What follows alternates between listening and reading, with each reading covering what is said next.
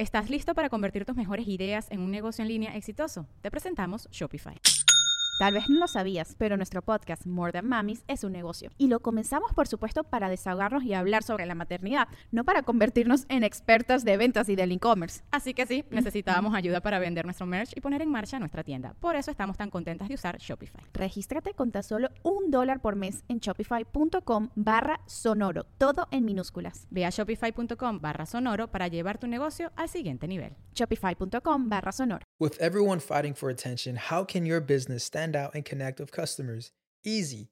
Get Constant Contact. Constant Contact's award winning marketing platform has helped millions of small businesses stand out, stay top of mind, and see big results fast. Constant Contact makes it easy to promote your business with powerful tools like email and SMS marketing, social media posting, and even events management. With Constant Contact, you'll reach new audiences grow your customer list, and communicate more effectively to sell more, raise more, and fast track growth. Don't know much about marketing? No sweat. Constant Contact's writing assistant tools and automation features help you say the right thing at the right time every time. Plus, you can send with confidence, knowing your emails are actually reaching your customers thanks to Constant Contact's best in class 97% deliverability rate. I'm a small business owner and I believe that this is a great tool for other small business owners. In small businesses, you need to create a team. And if you're starting by yourself, Constant Contact can be the team that you need. Tackle any challenge with Constant Contact's expert live customer support. Plus, everything's backed by the 30 day money back guarantee. So get going and start growing your business today with a free trial at constantcontact.com. Just go to constantcontact.com right now. Constant Contact, helping the small stand tall. ConstantContact.com. Estás escuchando El Dolop, parte de All Things Comedy Network. Este es un podcast bilingüe de historia americana en el que cada semana yo, Eduardo Espinosa, le contaré un suceso histórico a mi amigo José Antonio Badía, que no tiene ni idea de qué se va a tratar el tema. Exacto. Y este, como algunos han estado preguntando, quiero aclarar que cuando decimos historia americana es historia de los Estados Unidos de América, pero también a veces los Estados Unidos de América tienen esta bonita costumbre de pues invadir otras partes de América y así, y esos temas vendrán después. También hay historias de eso. Entonces, son primordialmente gringas porque pues el ego, ¿no? Este. Sí, sí. Y porque hicieron muchas mamadas. Que vamos a apropiarnos de todo el continente, como no. Es. No tienen nombre, güey. Es el único país que no tiene nombre. Son, te están nomás explicando su razón de ser. Somos Estados Unidos de América. En fin, este, para todos los que viven en Estados Unidos de América, felicidades por eso, supongo. Sí. Los amamos de todas maneras. El agua con radio funcionó bien hasta que se le cayó la mandíbula. ¿En qué ojo me pongo el parche? Malditos salvajes incultos. Pagaba 25 centavos a los niños de la localidad por cada perro o gato que le llevaran. No, espérate, ¿qué? El parque se hizo consciente, el parque probó la sangre, güey. ¿De qué se va Lo bueno es que nada más te trabas cuando lees, ¿verdad? Sí, sí, sí.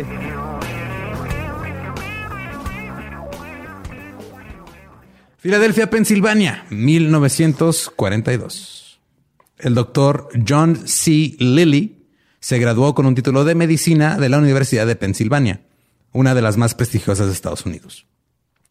Después de la Segunda Guerra Mundial, se entrenó en el psicoanálisis y comenzó a investigar las estructuras físicas del cerebro y la conciencia. En 1953, el doctor Lilly empezó a trabajar para el Cuerpo de Comisionados del Servicio de Salud Pública de Estados Unidos, en el área de estudio de la neurofisiología. Inventó el primer método para tomar lecturas eléctricas del cerebro de animales sin necesidad de aplicarles anestesia. O sea, básicamente podías ver las ondas cerebrales en dos dimensiones, moviéndose a través de la corteza cerebral. Cuando están pensando Ajá, sí, como todo a través de un monitor o como una, una tele. O sea, el güey hizo algo chido. O sea, fue el que inventó ese método. Y luego en 1954, al año siguiente, eh, en el Instituto Nacional de Salud Mental se juntó con otro colega, inventaron el tanque de aislamiento. Uh, eso es interesante porque te metes si tienes viajes astrales. Sí, de hecho, este, para los que no sepan que es un tanque de aislamiento, básicamente este es agua que calientan a, la temperatura del cuerpo. Tiene sales para que este, simule como gravedad y flote sin esfuerzo. Este está completamente tapado, sellado para que no haya como distracciones este, sensoriales de, de otros, otras fuentes. Sí, básicamente ningún sentido tiene. Sí. Este... De hecho, se han puesto, últimamente se han puesto de moda como que en diferentes ciudades. De hecho, creo que aquí en Juárez también ya hay de. ¿Qué? ¿What? Sí, vi un anuncio una vez en, en Facebook de que ya hay tanques de aislamiento. Te puedes ir ahí a tomar la mejor siesta de tu vida. ¡Qué chingón! Entonces, esto pasó en 1954. Este güey inventó el tanque de aislamiento y luego llegaron los 60 ¿Y qué llegó con los 60 La marihuana y el LSD. Yeah, las drogas. el doctor Lilly fue uno de los pioneros del uso del LSD dentro de su tanque de aislamiento. Oh, uh, uh, uh, es que huevo, tienes un tanque de aislamiento y lo primero que haces, ¿cómo lo hago mejor? Uh, drogas. Básicamente lo que hacía era tomar dosis enormes de ácido y sentarse en su bañera con fines científicos. ¿Quién es este señor? Quiero casarme con él. Mira, en los 60 no era legal el matrimonio gay todavía, entonces tienes que esperarte un poco. Él esperaba reprogramar sus circuitos mentales a través de esto para alcanzar la iluminación. Pero también tenía migrañas y el LSD no estaba haciendo ningún tipo de efecto para reducirlas. Ah, qué raro. Es que, pues sí, ajá. No así es que, así que decidió probar la ketamina. ¡Hala! ¿Que no es para caballos? Exacto, eso iba. Para los que no sepan qué es la ketamina, la ketamina es una droga disociativa que te puede hacer alucinar, este que se usa en anestesia para caballos. Bueno, se usa como analgésico, creo, y es este en dosis muy grandes y te manda así El Special K, le Sí, dicen. el En la- Special la- K. ah, para los niños ravers. Ajá. ketchup, Kit Kat. ¿Es en serio? No sé. Asumí que tú sabrías, tú sí ibas a raves. Saga Special ketchup kit. Eres bueno para ponerle nombre a las drogas. Tengo que aceptarlo. Pues se me ocurrieron cosas con K, güey, ¿no? O sea, Sí, sí. Ay, güey. Calamardo, no, calamardo con K. ¿no? Ok. Entonces Lily se juntó con otro investigador, el doctor Enright, y empezaron a experimentar con ketamina.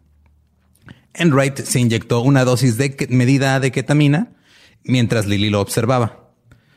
Enright comenzó una extraña odisea hacia las regiones primitivas de su psique.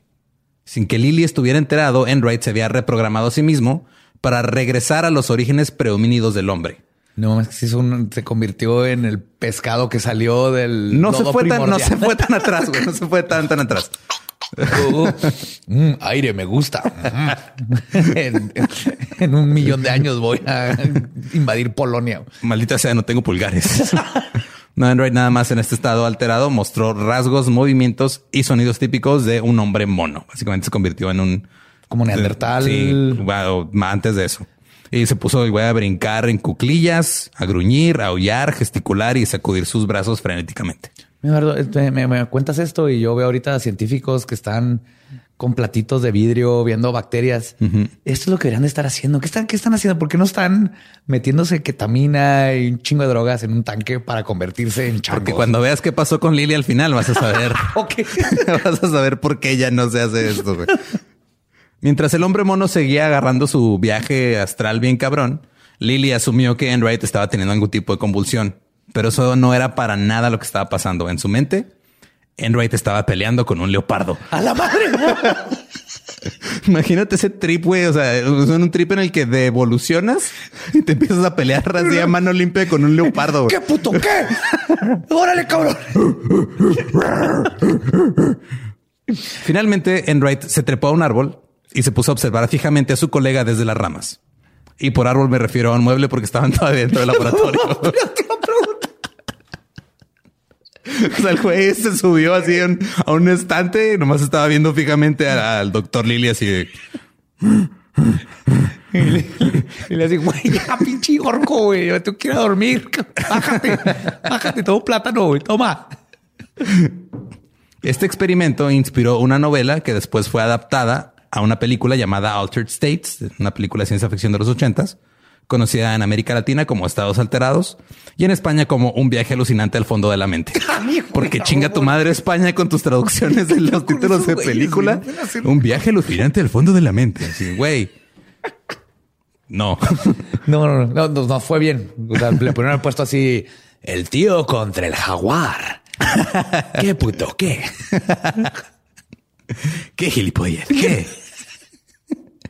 De este experimento, Enright y Lilly sacaron tres conclusiones. La primera es que... está bien verga la ketamina. De hecho, esa es la cuarta. esa la saqué, la, saqué yo después de leer este pedo. Las tres que sacaron ellos es que la primera, eh, la realidad interna de una persona puede ser drásticamente diferente de la realidad externa. La segunda conclusión es que la persona puede permanecer activa físicamente en el entorno externo. Oh, ok. Y la tercera es de que la persona puede permanecer completamente inadvertida de esta discrepancia. O sea, tú estás en tu cerebro experimentando una realidad, estás reaccionando físicamente a ella y no sabes que están desconectadas una de la otra. Sí, sí, este güey no sabía que estaba arriba de un librero. Ajá. Él, creía que estaba arriba de un árbol. Sí. Sí. Android, ya bájate del pinche librero. No, güey. El jaguar, cabrón. Ahí viene el jaguar. Güey, súbete. Ahí viene el jaguar, güey. Es un practicante, acaba de entrar ayer. Dadas estas condiciones, Lily y Enright acordaron que sería una buena idea tener siempre a alguien monitoreando los experimentos. Básicamente los güeyes, o sea, vamos a cuidarnos el trip mutuamente, ¿no? para no terminar no, todos. Necesitamos a alguien.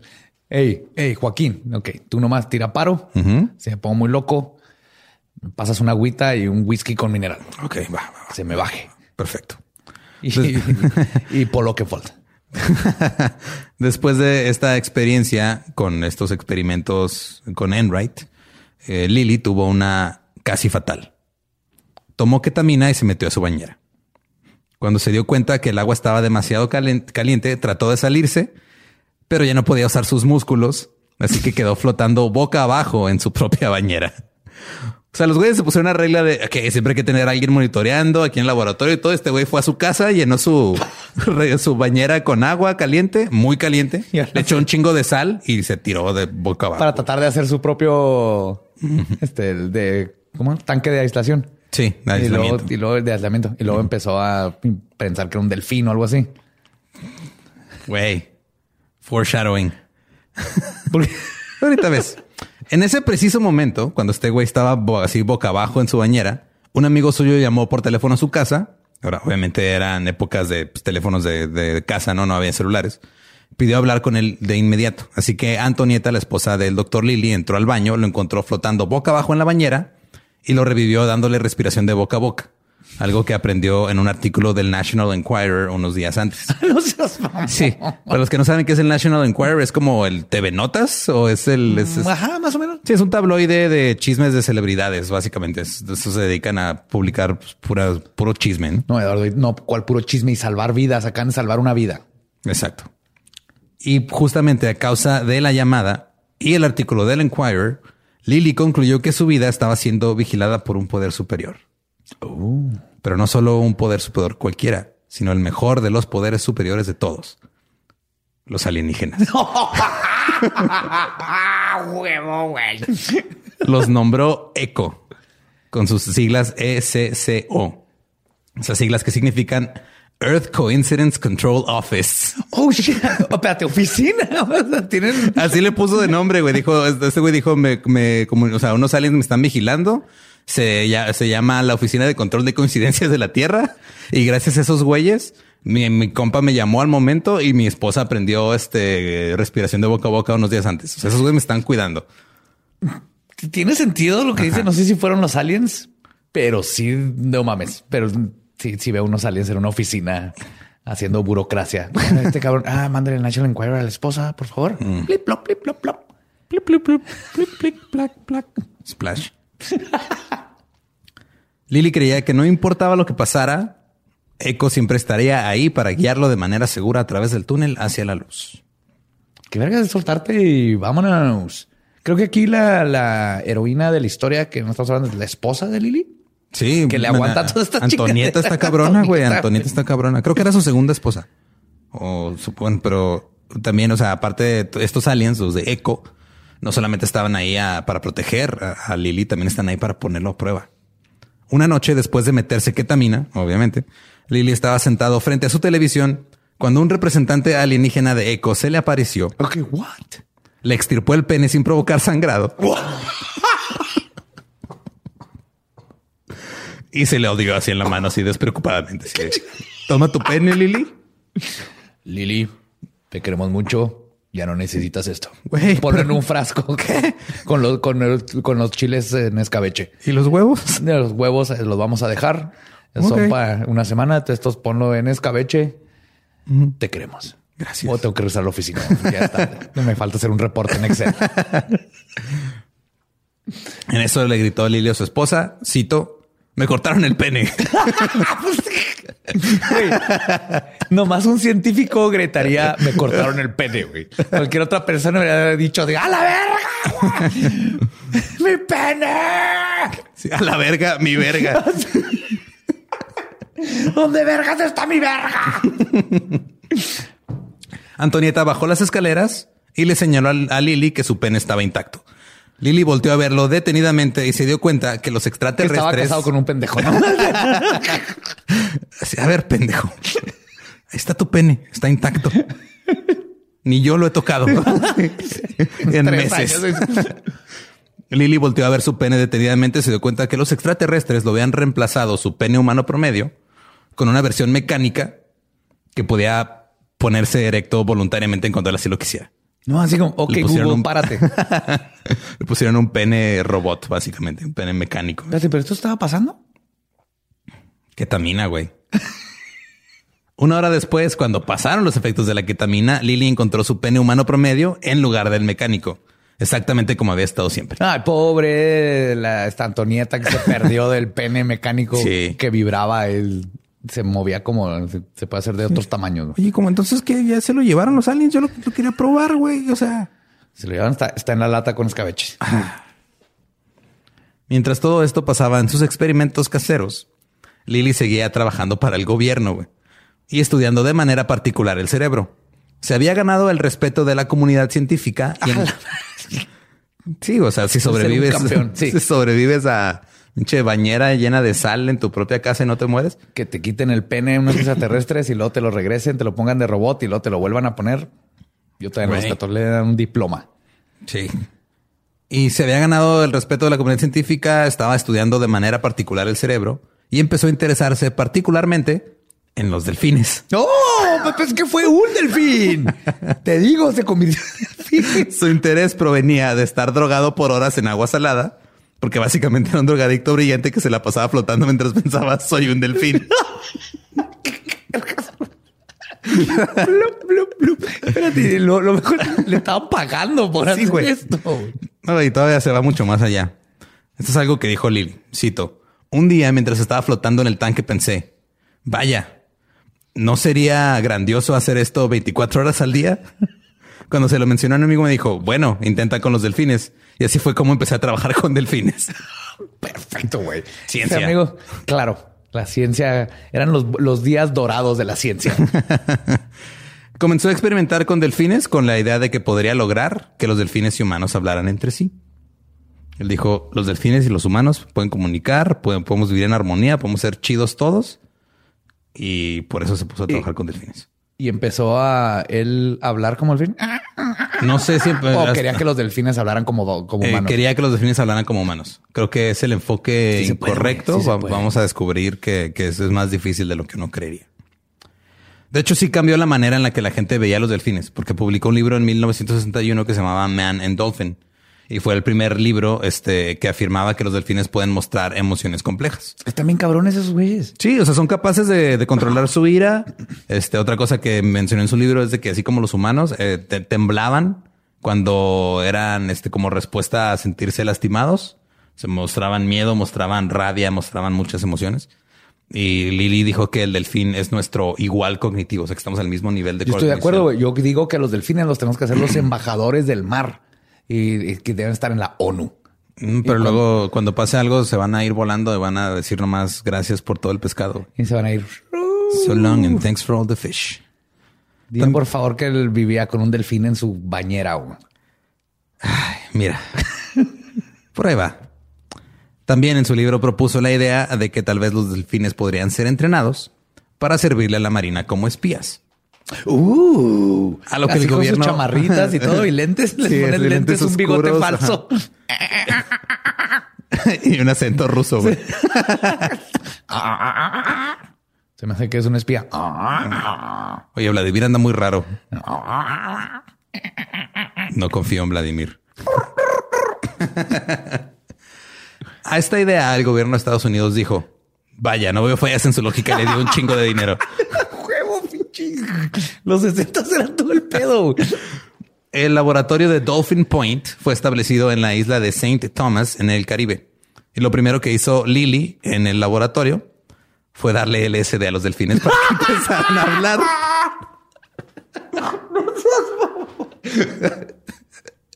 Mm, ok, ya está listo el laboratorio, ya tenemos todo, todo chido, ya, ya llegó el delfín, sí, ya llegó el LSD. A ver tú, el hippie, ven para acá. Dame dos dosis, échale ahí, este, y ponle polo que fold. Lo siguiente que, voy a leer es un poquito largo, pero viene de una transcripción de una entrevista que se le hizo a Lily en una conferencia.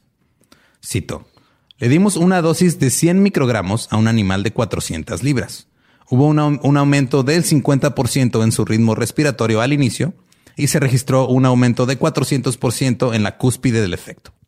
Al mismo tiempo, su ritmo cardíaco aumentó en un 20%. Y luego empezó a usar glow sticks. Este animal eh, estaba varado fuera del agua.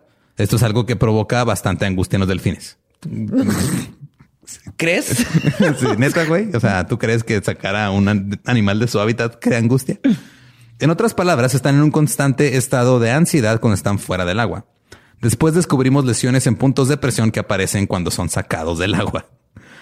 ¿Por qué será que los delfines no se sienten bien fuera del agua? ¿Qué digo? Creo que aplica la de como pez en el agua, aunque el delfín sea un mamífero, pero es lo mismo, güey. es O lo sea, mismo, exactamente. Establecimos controles cuidadosamente, cambiamos el entorno poniendo al animal en un tanque pequeño con otro animal, con otro delfín, luego solo en un tanque pequeño con aguas poco profundas, luego en un tanque grande donde tenía la completa libertad de nadar. Luego lo metimos al lounge donde le pusimos este, música más calmada para que se le bajara el trip con un whisky mineral.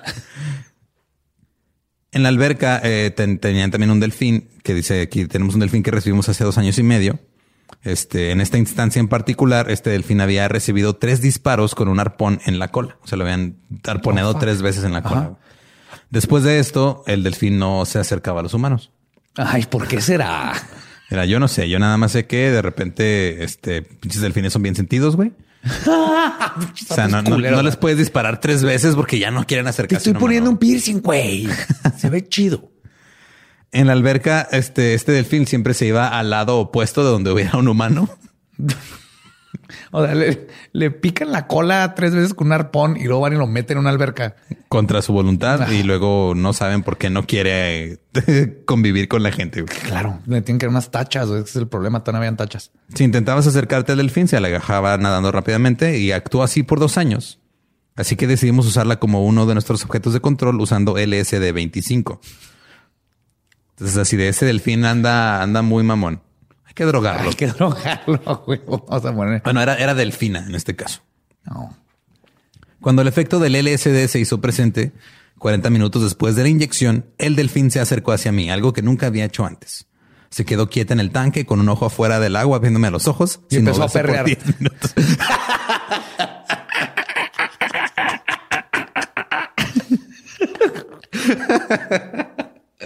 Esto era un comportamiento completamente nuevo. ¿Tú crees, güey? O sea, que un delfín esté perreando para empezar no sabe que es un perro. Si mucho sabe que es una foca y es lo más cercano a un perro que hay en el Son mar. perros del agua, son perros marítimos. Total, en resumen, el LSD no los estaba haciendo hablar, güey. O sea, llevaban dos años metiendo el LSD a los delfines y todavía no decían hola.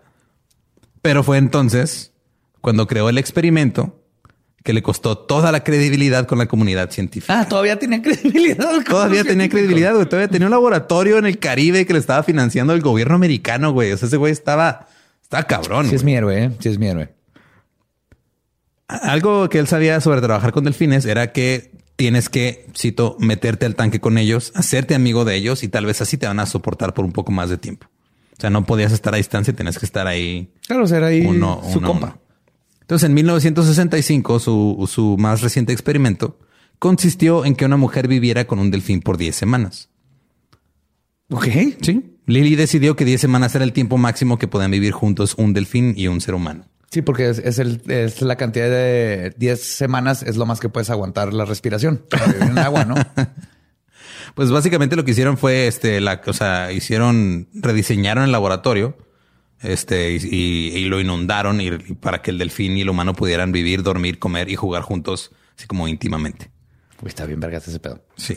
Pero también cabe mencionar que en ese mismo año, este fue cuando Lily ya, o sea, en una entrevista años después dijo que en 1965, cuando hizo experimento, había sido el año en el que, cito, ya no consideraba el punto de vista científico de la objetividad total como el principio y el fin. O sea, el güey ya le valía verga el, método científico y además es de mm, tenemos un delfín, tenemos gente que vivan juntos, chicas o madre. Ponemos ahí, les vamos a poner MTV y luego les vamos a echar unos pases de coca y luego vamos a subirnos en un jeep y nos vamos a ir a California a empezar a cantar y a hacer un grupo de música. O sea, ya era así, ¿no? Como que a ver qué chingados hacemos. Margaret Howe era una mujer de 23 años que trabajaba como asistente de laboratorio en Dolphin Point. Peter era un delfín. Margaret y Peter. Margaret y Peter. Margaret se cortó el pelo a un cuarto de pulgada, así súper cortito, recibió un traje de baño y un notardo para las noches frescas. Y el 15 de junio de 1965, Margaret se mudó con Peter. Convencieron a una mujer una mujer. Toma tu este, traje de baño. Vas a un asistente de laboratorio. Es tu roommate. Así, obviamente tú dices, claro, estoy haciendo ciencia. Más, yo, yo, lo hubiera hecho porque es un delfín. Así que no mames. Si ahí me dicen, hey, este, este es Jacinto, es un cuyo y van a vivir juntos por 10 semanas en un cuarto. Y digo, ah, huevo. Hola, Jacinto. Acabas de describir tener una mascota, güey. Badía inventa las mascotas. Los objetivos de Margaret eran tres. Tomar notas sobre el aislamiento interespecie, intentar enseñarle a hablar a Peter y recabar información para que las condiciones de vida puedan mejorar para cohabitar por más tiempo. Lo que hicieron fue. sí, o sea, ahorita son 10 semanas, pero tú toma nota de todo para que ya después sean, puedan ser más semanas. Que necesitan una maceta en este lado, una cama matrimonial o aquí. Cómo es el feng shui abajo del agua. sí. reglas para ir por el mandado, todas esas cosas. Sí, se ofenden si me pongo a escuchar este el soundtrack de Free Willy, qué pedo. ¿Estás listo para convertir tus mejores ideas en un negocio en línea exitoso? Te presentamos Shopify. Tal vez no lo sabías, pero nuestro podcast More Than Mamis es un negocio y lo empezamos por supuesto para desahogarnos y hablar sobre la maternidad, no para convertirnos en expertas de ventas y del e-commerce. Así que sí, necesitábamos ayuda para vender nuestro merch y poner en marcha nuestra tienda. ¿Y cómo suena con Shopify? Llegó otra venta. Shopify es la plataforma de comercio que está revolucionando millones de negocios en todo el mundo. Ya seas un emprendedor desde tu casa o desde donde sea, Shopify es la única herramienta que necesitas para iniciar, administrar y hacer crecer tu negocio sin dificultades. Con Shopify puedo gestionar pedidos, envíos y pagos desde cualquier lugar, brindándote toda la información y estadísticas de tus ventas al detalle. Regístrate para un periodo de prueba con tan solo un dólar al mes en shopify.com barra sonoro, todo en minúsculas Ve a shopify.com barra sonoro para llevar tu negocio al siguiente nivel. Shopify.com barra sonoro. Habían modificado dos cuartos en el laboratorio, uno exterior en un balcón y uno en el interior del laboratorio. Sacaron el tanque de que estaba dentro del laboratorio y ambos cuartos los, este, los hicieron a prueba de agua. Lo llenaron hasta alcanzar dos pies de profundidad, 60 centímetros de, profundidad de agua. ¿Ahí pueden nadar un delfín? Sí, este, ese era el punto. O sea, Margaret tenía áreas en las que podía salir del agua y, Peter tenía áreas, en las que podía sumergirse más profundo. Porque este, el doctor Lilly creía que la relación humano-delfín se desarrollaría mejor en 18 a 24 pulgadas de profundidad. Porque esa profundidad el delfín aún puede nadar y la persona aún puede caminar o sentarse sin, sin temor a ahogarse. Es como el punto medio entre... Entre los dos van a estar a gusto. Margaret pasó 10 semanas, 24 horas al día con el delfín. Cocinaba y dormía en el área. ¿Le hacía lonches de atún o no sé? O sea, cocinaba para ella, güey. No creo que. Ah, ok. Eh, Margaret, pásame un sándwich. atún con mayonesa. ah, perdón, era el celeste. Sí, sí me olvida, sí me olvida. Es que apenas empezamos a vivir juntos. Somos. Perdóname. Entonces Margaret aprendió a vivir mojada. O sea, por, por el agua, güey. sí, sí, sí. No, no seamos vulgares, por favor. No, no, no. no, no pues Margaret aprendió a vivir mojada como cuando eres pareja de Brad Pitt. Está toda arrugadita todo el tiempo, ¿no? Así. Cuando eres pareja de Brad Pitt. Aprendió qué tipo de ropa usar, aprendió a cocinar una estufa de propano y a vivir sin aparatos eléctricos. O sea, entrenaron más a Margaret que al del Casi, casi. Margaret tenía un escritorio que colgaba del techo. En su cama era un colchón de espuma que también se encontraba suspendido en el aire. Después lo tuvo que cubrir con una cortina de, la rega, de regadera para evitar que Peter lo salpicara cada rato y Ah. estuviera todo mojado el colchón. Y que la viera este masturbándose y esas cosas que tienes que hacer, porque son cuántas, 10 semanas. Güey, güey, espérate. Oh, fuck. y de hecho vivió de comida enlatada para minimizar su contacto con gente del exterior. Ella dijo así de, güey, yo me voy a meter de comida. al experimento tal cual, así, o sea, 24 horas al día, mínimo contacto con el exterior y vamos a hacer este pedo. Somos Joe y Peter. Huevo. Las primeras entradas en el diario de Margaret decían que su compañero pasaba bastante tiempo frente al espejo. no sé por qué, pero o sea, aparentemente los delfines son muy vanidosos. Claro, güey. Que acaban, o- cuidar así su hoyito arriba de la... Si sigue ahí y todo. Y luego Margaret este, reportó que Peter era un buen estudiante. Aprendió a pronunciar palabras como ball, pelota, y diamond, diamante. ¿Quién? ¿El delfín? El delfín, güey. Decía ball. Aparentemente. Güey, dice ball, un delfín y me cago. No mames. Ball. Y empezó a diferenciar entre ciertos objetos. De hecho, Margaret resultó ser una maestra muy creativa y muy paciente. Cuando Peter batallaba con ciertos sonidos, en particular con la M de Margaret, Margaret decidió pintarse la cara con maquillaje blanco y los labios con lipstick negro para que pudiera ver más claramente el movimiento de los labios. Para que pudiera imitar el... Ajá, eso era lo que estaba buscando. O sea, pues era uno de sus objetivos, era enseñarle a hablar a un delfín. güey. Fuck. Ajá, está cabrón. Y la clave era disfrazarse de mimo. Exacto. Eh, también eh, cabe mencionar que este es un buen momento para señalar que según los expertos actuales en delfines, no hay evidencia alguna de que los delfines tengan un lenguaje propio o puedan aprender a vocalizar. Pero dicen ball y diamante. Le estaba proponiendo matrimonio Mira, Margaret. yo digo que es este como cuando eres papá y tu niño tiene dos semanas y dice "Meh", y dices, ah, dijo mamá. Creo que es lo mismo, güey. Estás buscando cosas donde no hay nada. Probablemente. Aunque que había un delfín. Durante la tercera semana, ya tres semanas de vivir juntos, las cosas empezaron a volverse un poquito difíciles. Oh, no. Empezaron los pedos de Sí, mi no. pasta de dientes, no has pagado tu mitad de la renta, estas Todo eso, todos esos roomies. clásico de los roomies. Peter lloriqueaba todo el tiempo y hacía ruidos muy fuertes en la noche sin razón aparente. Clásico de un roomie, ¿no? O sea, no, no tiene nada que ver con el hecho de que los delfines no son personas y no tienen el mismo horario para dormir que un humano. No, no, no. No, es, es culpa Es de Peter. pinches roomies. Y luego llegaban los roomies, los amigos de Peter, y se quedan hasta las 4 de la mañana oyendo corn. No creo que a los delfines les guste corn. No, no, a nadie le gusta corn. Margaret casi pierde la karma y un, un- un día le gritó a Peter y puso en su diario que se sintió deprimida por haberlo hecho. Con la quinta semana llega esta nota en el diario de Margaret. Cito. Peter comienza a tener erecciones. y las tiene frecuentemente cuando juego con él. No, ¿tú crees? Digo, están jugando algo inocente como, no sé, este mamá leche o, o algún juego que se pueda jugar abajo del agua. Perreando. Monopoly. Se enmicaron Scrabble. un Monopoly y lo están jugando bajo el agua. Twister. Margaret batallaba para lidiar con los avances sexuales de Peter, que cada vez se Como tornaban todas las más mujeres agresivos. cuando están en- con un delfín macho. Güey, o sea, imagínate un delfín arrimándote el camarón. O sea, qué culero, güey. Y no es camarón que te da con la boquita. No. No. De hecho, este se puso tan agresivo el delfín que le dejaba lesiones pequeñas en las piernas a causa de sus constantes arrimones. O sea, el güey llegaba así erecto a embarrárselo en la pierna y le sacó moretones. Pues que no le enseñaban dónde estaba la vagina. güey. Le tenían que enseñar al, al delfín. Resulta que a los delfines les encanta coger. No me digas. Sí. Peter. ¿Tú crees?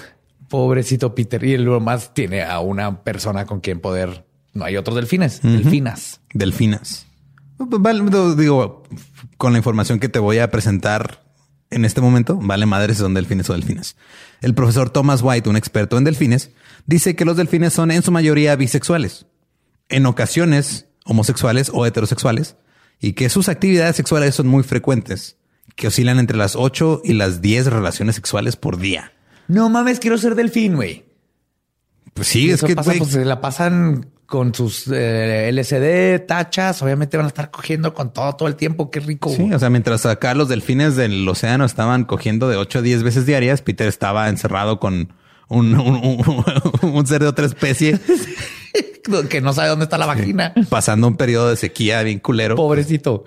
Y luego no tienen manitas para masturbarse. No, pero este sí quiero que, estés consciente de que hace rato dijiste que quería ser un delfín. Ajá. Espero cambiar tu opinión. Los delfines son depredadores sexuales en el océano, güey. Oh, Al grado de que han intentado violar a mujeres humanas. No mames.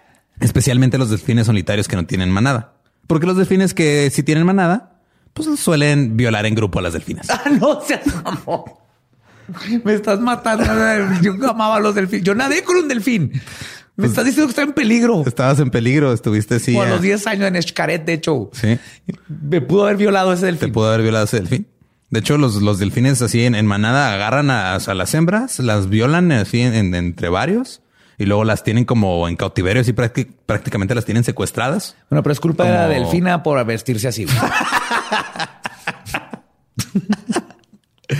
la culpa no era mía, el delfín eres tú. Eh, de hecho, lo que hace es esto sí está, es lo que es más pasado de verga y perdón porque te va a romper el corazón, güey. Pero los delfines adultos matan a delfines bebés. Porque cuando el bebé muere, la hembra ya no tiene más que hacer y la pueden violar otra vez.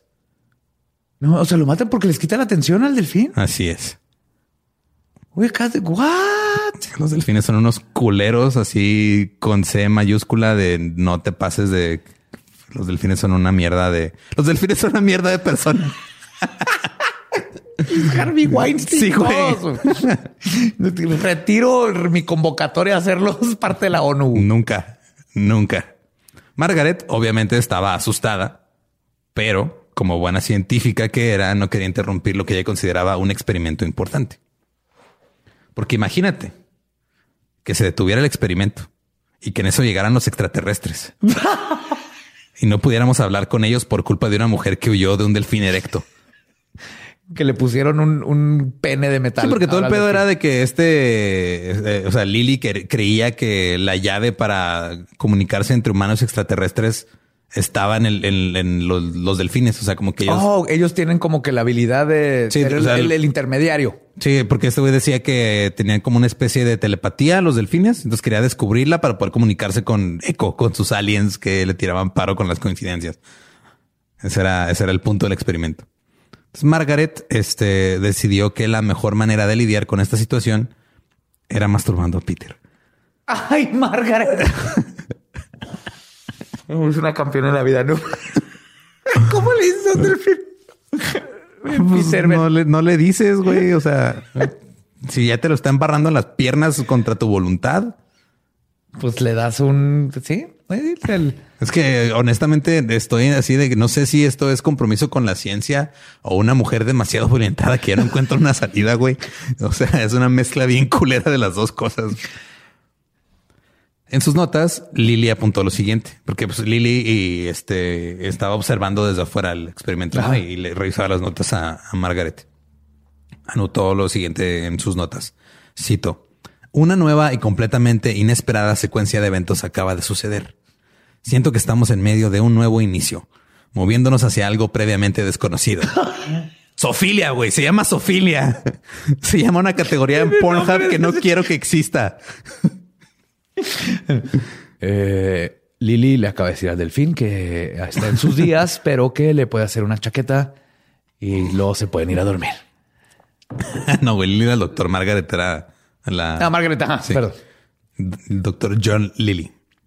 Después de estas, pues, jaladitas y así, Peter cambió su actitud por completo. Se empezó a portar gentil con Margaret. Comenzaba a recorrer su, su boca y sus dientes suavemente por sus piernas. De las notas de Margaret, cito, me paro muy quieta con las piernas un poco separadas y Peter desliza su boca gentilmente sobre mi espinilla. Peter me está cortejando. Ha sido persistente y paciente. Obviamente quiere algo sexual, pero el ambiente es muy gentil, quieto y callado y los movimientos son lentos. ¿Tú qué se le acaba de jalar? Como que pues, claro que quiere algo sexual. ¿Cómo se dice, amiga? Date cuenta en delfín.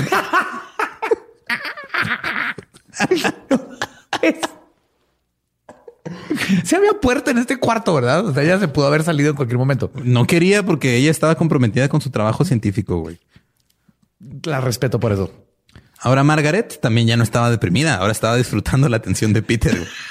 pues porque Peter estaba acá, se veía que era un amante atento. Pero se llegó la décima semana, el experimento terminó, cada quien se fue por su lado. Peter se fue al mar y Pacífico. Sí, no sé a cuál. Margaret terminó casándose con el fotógrafo del proyecto. Peter Languila. no, había un fotógrafo ahí en el proyecto, el güey que supuestamente seguramente más bien tenía fotos de ella masturbando delfín. documentó todo el, el, casting, el casting couch. sí, básicamente fue, o sea, yo creo su, su manera de ligarse a Margaret fue así de, oye, no soy un delfín, ¿qué pedo? sí. Si me dices que no, voy a sacar fotos tuyas masturbando un delfín. Fue una, una, mezcla de entre ya bajaste demasiado tus expectativas y te puedo extorsionar.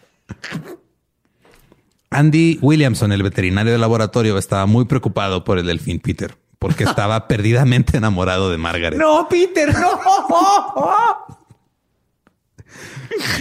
La estabas toqueando en Instagram.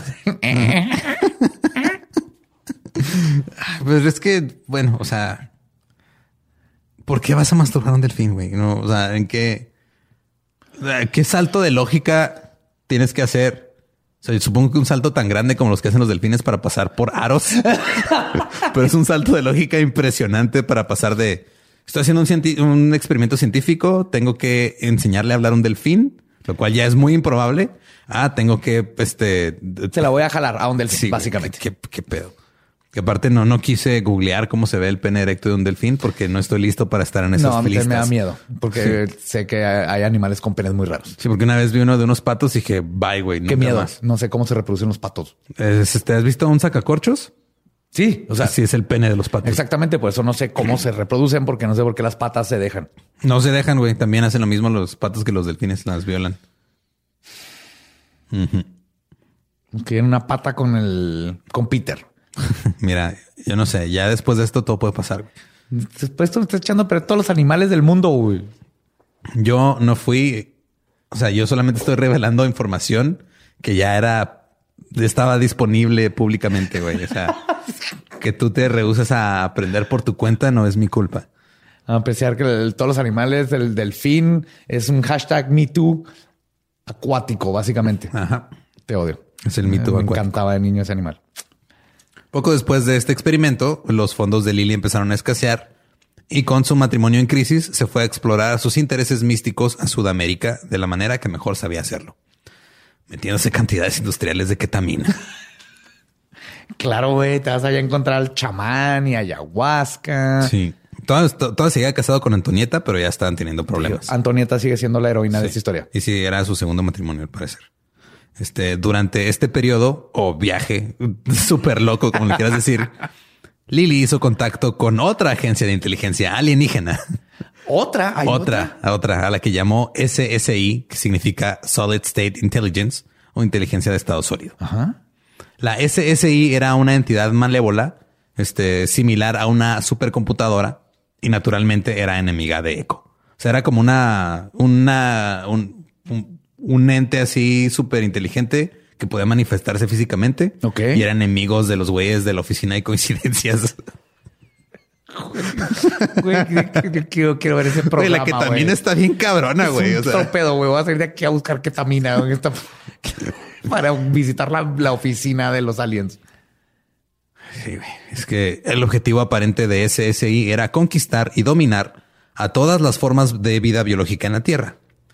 Para combatir a SSI, Echo enlistó a Lily para su batalla arquetípica entre el bien y el mal. Y lo que hizo Echo fue darle a Lily la misión de alertar al mundo de estos seres de estado sólido con malas intenciones. Como los arcontes. Ándale, es un pedo así de estos güeyes son mal pedo. Este tienes que decirle al mundo que son mal pedo. Para confirmar la existencia dual de estas redes opuestas de inteligencia alienígena, Lily recibió una señal, un mensaje. En el Peter con una erección. sí, un Pegando en la pierna. ¿Dónde está la vagina? En el otoño de 1974, en un vuelo que se dirigía al aeropuerto internacional de Los Ángeles, perdón, LAX, el doctor Lilly vio el cometa Kohoutek salir del cielo sureño. Por un momento el cometa brilló más fuerte y en ese punto un mensaje fue transmitido directamente a el cerebro de Lily. El mensaje decía, somos SSI y vamos a demostrar nuestro, nuestro poder apagando todo el equipo de estado sólido rumbo a LAX. O sea, fue así un mensaje así mandado directamente al cerebro, así de como telepático. Vamos a demostrarte que somos, que vamos en serio. Vamos a chingar este, vamos a, hacer ahorita que, que valga madre el aeropuerto. Lily, que iba sentado junto a su esposa Antonieta, le, le comentó así de güey, me acaba de llegar este mensaje. ¿Qué pedo? O sea, es como cuando te llega un mensaje de un contacto que no tienes en tu WhatsApp, pero interespacial. Ok. es así que, ah, que es peor, güey. No quiero que diga el numerito uno, pero tal vez contesto voy a tener que contestar con alguien. Minutos después, el piloto informó a los pasajeros que estaban siendo desviados al aeropuerto de Burbank a, causa de un avión que tuvo un aterrizaje forzoso cerca de la pista de LAX y tiró postes y líneas eléctricas, provocando un apagón en el aeropuerto. What? Sí, güey. O sea, pasó de. Sí, hubo un apagón en el aeropuerto y tuvieron que desviarse. Tuvieron que desviarse del aeropuerto. O sea, si existen los acor, los acontes estos. Aparentemente. No podemos negar ni creerle a un güey que está en ketamina, pero de que pasó algo, pasó algo, güey. El vato que inventó la sofilia científica. Inventó, la sofilia, inventó el tanque de aislamiento y, no sé qué más hizo. Pero coincidentemente, entre más ketamina se metía Lily, recibía más mensajes sobre peligros inminentes relacionados con la supervivencia de la humanidad. Algo conocido en el mundo de la gente que se droga como te estás pasando de verga. Sí, exactamente.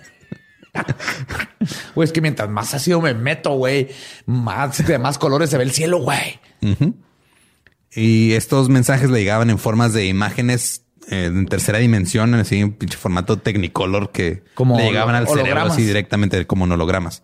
Lily vio escenas de aniquilación nuclear desde el punto de vista de un extraterrestre en el espacio. O sea, imagínate así como si estuvieras viendo las explosiones de Hiroshima y Nagasaki, pero desde el espacio esas imágenes se le venían a la mente.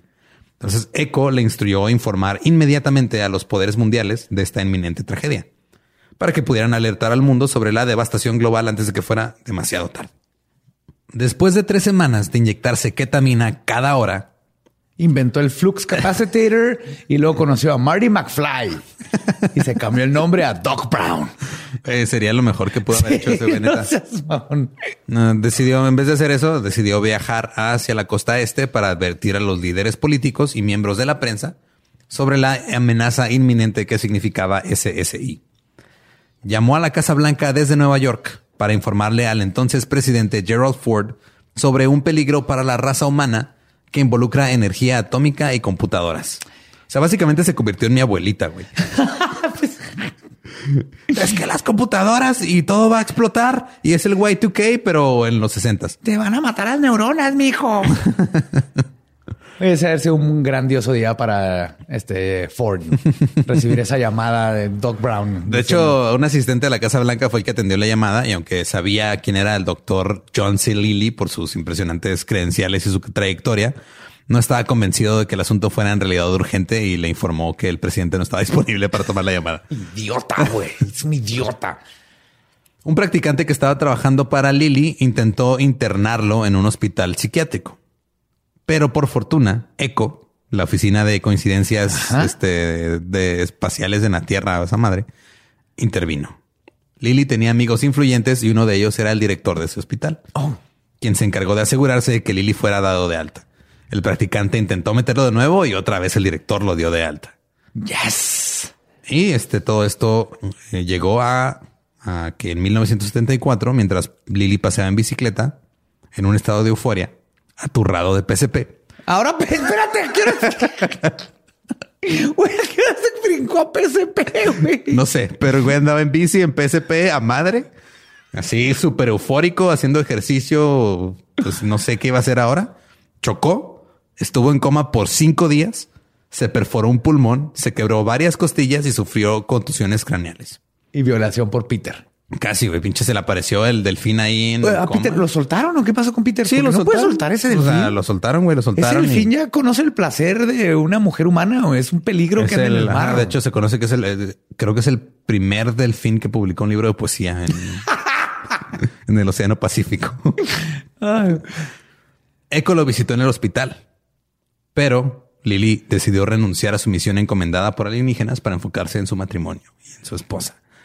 Dijo, Ah, aliens, ya estuvo. Antonieta es una chingona Sí. y no la estoy pelando. Gerald Ford no me tiró paro, me mandó a la verga, me dejó en visto bien culero. Ya, hasta aquí llegué. Después de renunciar a Echo, ¿Se aceptaron su renuncia entonces? aparentemente, porque después continuó trabajando con delfines. Oh, what? ¿Quién deja que este hombre se siga acercando a delfines? Güey, ¿quién deja que los sacerdotes anden ahí sueltos todavía? Los problemas sociales se repiten, güey. O sea, a veces son delfines, a veces son... Eso- Gente vestida de negro con collar blanco. Ajá. Eh, Cuando trabajó con delfines, este, hay una entrevista que hizo para una revista que se llamaba OVNI eh, en 1983, donde habló sobre sus investigaciones en Marine World, era donde estaba ahora. Esta vez el objetivo de sus investigaciones era hacer que las computadoras pudieran comunicarse con los delfines. O sea, ya vio que entre humanos y delfines no. Entonces, ok, delfín computadora, vamos a hacer algo aquí. Ah, ok. ¿Y, oye, ¿y qué- pasó con Margaret? Margaret se casó con el fotógrafo y, ¿Y ya hizo su vida fue? aparte. Sí, hizo su vida aparte. De hecho, también este tuvo muchos pedos en su carrera como científica por haber, por este, haber masturbado un delfín. Ajá. Porque ya sabes, o sea, puedes estudiar lo que sea, puedes ser un chingón en lo que sea, pero masturbas un delfín y toda la vida vas a ser es el güey la que masturbadora masturba. de delfines. Sí. Eh, eh, lo que dijo en la revista este Lily, cito, hay gente que ha intentado hacer que los delfines accionen teclas, pero no creo que los delfines deban accionar teclas. No tienen estos dedos pequeños que nosotros tenemos.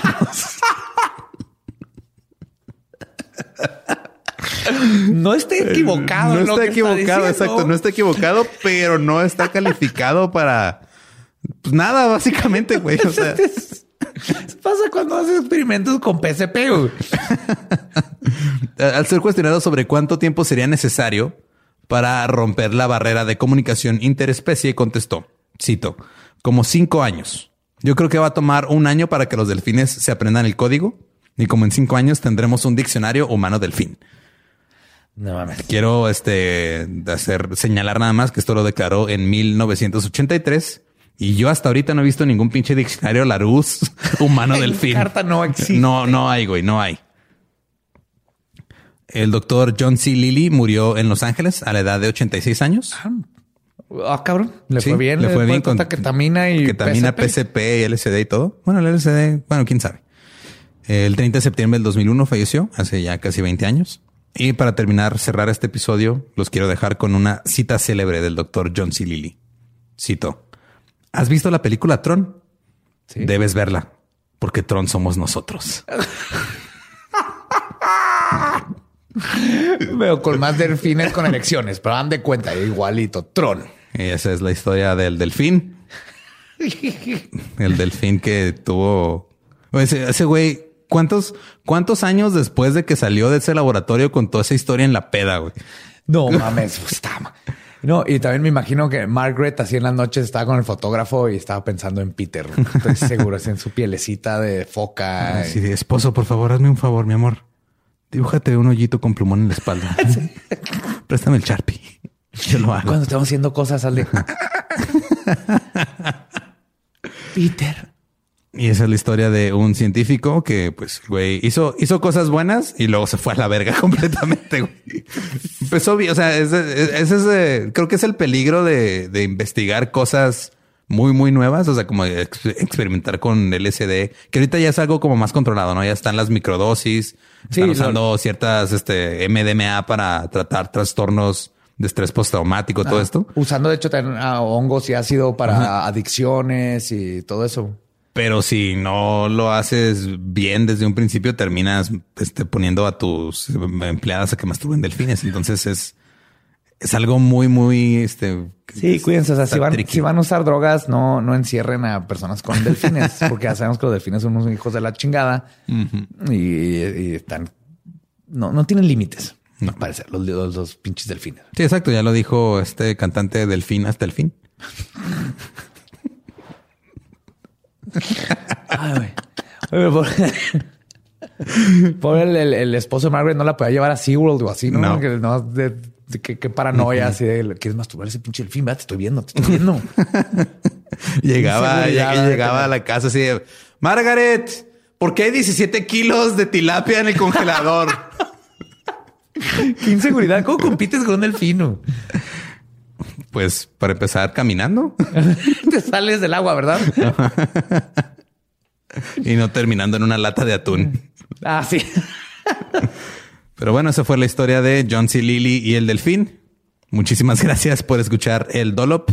Recuerden que nos pueden seguir en todas las redes sociales como arroba el Dolop. Se escribe Doyop con doble L, se dice Dolop. Y a mí me pueden seguir en redes como arroba ningún Eduardo. Estoy como el va diablo con B grande. Y los esperamos aquí la siguiente semana para escuchar más historias bizarras. Pues que, güey, Y bájenle a la ketamina, por favor, no. Está cabrona. salud. Bye. Bye. ¿Estás listo para convertir tus mejores ideas en un negocio en línea exitoso? Te presentamos Shopify. Tal vez no lo sabías, pero nuestro podcast More Than Mamis es un negocio y lo empezamos por supuesto para desahogarnos y hablar sobre la maternidad, no para convertirnos en expertas de ventas y del e-commerce. Así que sí, necesitábamos ayuda para vender nuestro merch y poner en marcha nuestra tienda. ¿Y cómo suena con Shopify? Llega otra venta. Shopify es la plataforma de comercio que está revolucionando millones de negocios en todo el mundo. Ya seas un emprendedor desde tu casa o desde donde sea, Shopify es la única herramienta que necesitas para iniciar, administrar y hacer crecer tu negocio sin dificultades. Con Shopify puedo gestionar pedidos, envíos y pagos desde cualquier lugar, brindándote toda la información y estadísticas de tus ventas al detalle. Regístrate para un periodo de prueba con tan solo un dólar al mes en shopify.com barra sonoro, todo en minúsculas. Ve a shopify.com barra sonoro para llevar tu negocio al siguiente nivel. Shopify.com barra sonoro. ¿Estás listo para convertir tus mejores ideas en un negocio en línea exitoso? Te presentamos Shopify. Tal vez no lo sabías, pero nuestro podcast More Than Mamis es un negocio y lo empezamos por supuesto para desahogarnos y hablar sobre la maternidad, no para convertirnos en expertas de ventas y del e-commerce. Así que sí, necesitábamos ayuda para vender nuestro merch y poner en marcha nuestra tienda. ¿Y cómo suena con Shopify? Llega otra venta. Shopify es la plataforma de comercio que está revolucionando millones de negocios en todo el mundo. Ya seas un emprendedor desde tu casa o desde donde sea, Shopify es la única herramienta que necesitas para iniciar, administrar y hacer crecer tu negocio sin dificultades. Con Shopify puedo gestionar pedidos, envíos y pagos desde cualquier lugar, brindándote toda la información y estadísticas de tus ventas al detalle. Regístrate para un periodo de prueba con tan solo un dólar al mes en shopify.com barra sonoro, todo en minúsculas. Ve a shopify.com barra sonoro para llevar tu negocio al siguiente nivel. Shopify.com barra sonoro. It's time for today's Lucky Land horoscope with Victoria Cash. Life's gotten mundane, so shake up the daily routine and be adventurous with a trip to Lucky Land. You know what they say your chance to win starts with a spin. So go to luckylandslots.com to play over 100 social casino style games for free for your chance to redeem some serious prizes. Get lucky today at luckylandslots.com. Available to players in the U.S., excluding Washington and Michigan. No purchase necessary. VGW Group, void where prohibited by law. 18 plus terms and conditions apply.